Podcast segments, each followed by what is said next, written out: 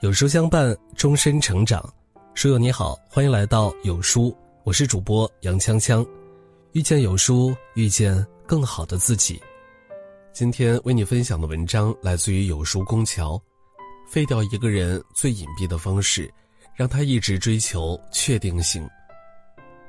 财经学家石康川讲过一个故事，在一个贫困村，有一家八口都挤在窝棚里生活，食不果腹。幸运的是，他们家有头奶牛，能产奶换钱供他们生活。有位智者决定帮他们脱贫，但做的第一件事竟是用匕首杀死了奶牛。大家都以为这种做法将摧毁他们的救命稻草，可一年后，他们反而生活得更好了。窝棚变成了宽敞的砖瓦房，破烂的衣服变成了体面的新装，一家人喜气洋洋。原来。以前奶牛存在时，他们的生活贫困也确定，虽然不能大富大贵，但至少不会饿肚子，因此没有挣钱的动力。直到奶牛被杀，打破了确定性，才促使他们做出改变，开始种地卖菜，迎来新生。很多时候，确定性就像一条护城河，虽然为我们隔离了风险，却也将自己困在角落。久而久之，适应能力会不断衰弱，一旦有危险降临，便毫无招架之力。毁掉一个人最隐蔽的方式，就是让他一直追求确定性。拖垮你的不是困难，而是确定。网友老河山老司机的经历使人感触颇深，他对汽车领域非常感兴趣，为毕业后顺利进车企。选择了当时很保险的内燃机专业，可入学前夕，新能源汽车横空出世，在市场崭露苗头。他曾担忧新能源将取代内燃机，犹豫是否换专业，但导师却拍着胸脯说：“内燃机没那么容易被替代，干到你退休不成问题。”于是他没有学习新能源的知识，而是一心专攻内燃机，学到了博士。可短短几年，新能源便取代了内燃机的市场。当他毕业后，车企招聘大幅缩减，仅有的几家招聘企业也明确表示，不再招收内燃机专业学生。他空有一身本领，却毫无用武之地，感慨地说：“我数年学会的本领，好像一下过时，憧憬的内燃机生涯还没开始就已结束。”很多人一直追求确定性。拒绝接受新知识，不愿更新技能，殊不知市场环境一变，原本有效的经验就可能失灵。正如画师李娜，她曾凭借出色的绘画技术进入游戏大厂工作。二零二二年九月，AI 绘画不仅逐渐介入游戏市场，其生成的作品《太空歌剧院》还获得了金奖。一时之间，AI 取代人工画师的消息引起震动，人人自危，很多画师都犹豫是否要学习 AI 绘图技术。李娜也有这样的担心，特意去看了 AI 作品，只是看完后觉得 AI 生成的画逻辑不强，细节处理生硬，于是很自信地得出结论：AI 只能提供素材，不能取代画师。自己在美术领域数十年的积累。也不可能轻易过时，因此他只学习使用大半个月的 AI 绘图就不再继续了。没想到今年二月份，AI 绘图技术进一步迭代更新，不仅修复了细节处理的漏洞，还能即刻间提供几百种图像雏形，大大缩短了绘图时间。这项技术迅速在一众游戏公司推广，使得那些。本就能熟练利用 AI 技术的画师，工作效率提升了百分之五十，接到更多画单生意。随之而来的还有不会使用 AI 技术的画师纷纷被辞退，有些游戏公司甚至裁掉了三分之二的画师。塔勒布曾说：“每种事物、每个行业，都迟早会迎来那只可怕的黑天鹅。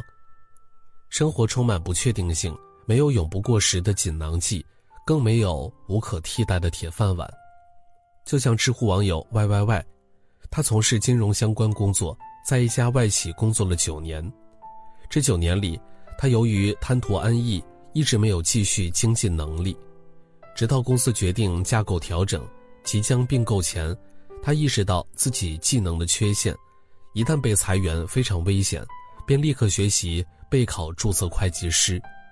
为了能尽快拿到会计证书，他除了工作和带孩子之外，其他时间全用在看书，节假日也不敢休息，通通用来备考学习。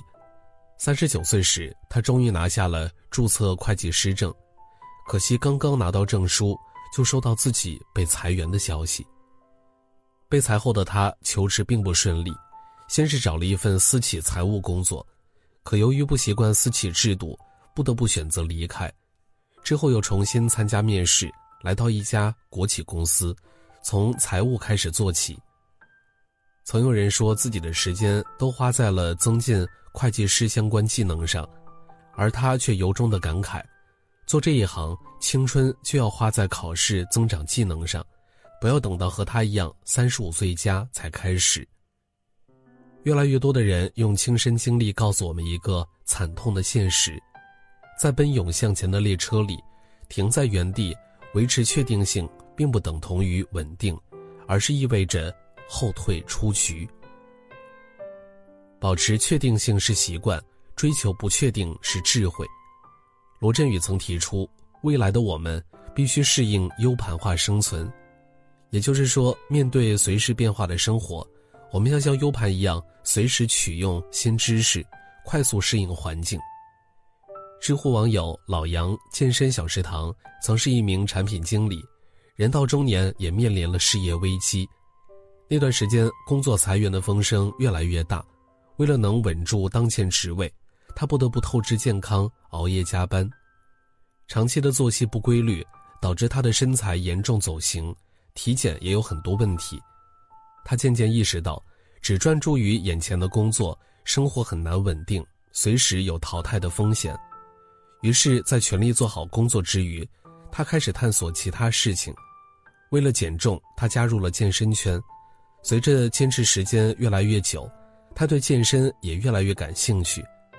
于是，他不仅抽空考了健康管理师证、营养师证，还在知乎等平台分享自己的健身心得。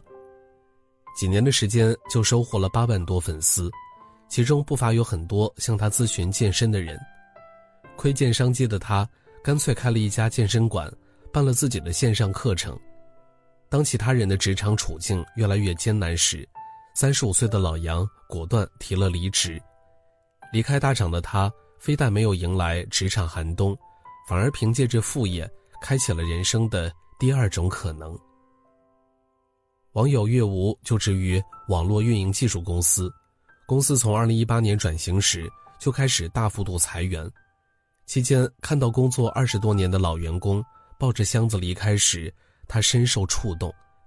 从那天起，他便有意识地优化更新自己的技能，每周都抽空看案例。总结之前的问题点，他虽然在生产运营部工作，很多部门之间的交叉不归他负责，但他仍然会细心留意，并常和其他部门请教学习，主动帮他们处理问题。前段时间，物流部门在项目交易时遇到了难题，虽然这和他的业务无关，但他还是主动请教了系统咨询师，彻底学会解决相关问题的方法和流程。巧的是，不久后，公司让他查一份美国同事做的系统交易时，系统恰好遇到了和之前一样的问题。就在其他人都苦恼不已时，他已经能靠着额外的学习快速解决问题。几年的时间里，他掌握技能的覆盖面越来越广，不但可以给新来的员工做培训指导，领导还主动找他谈话，希望能通过涨薪留住他。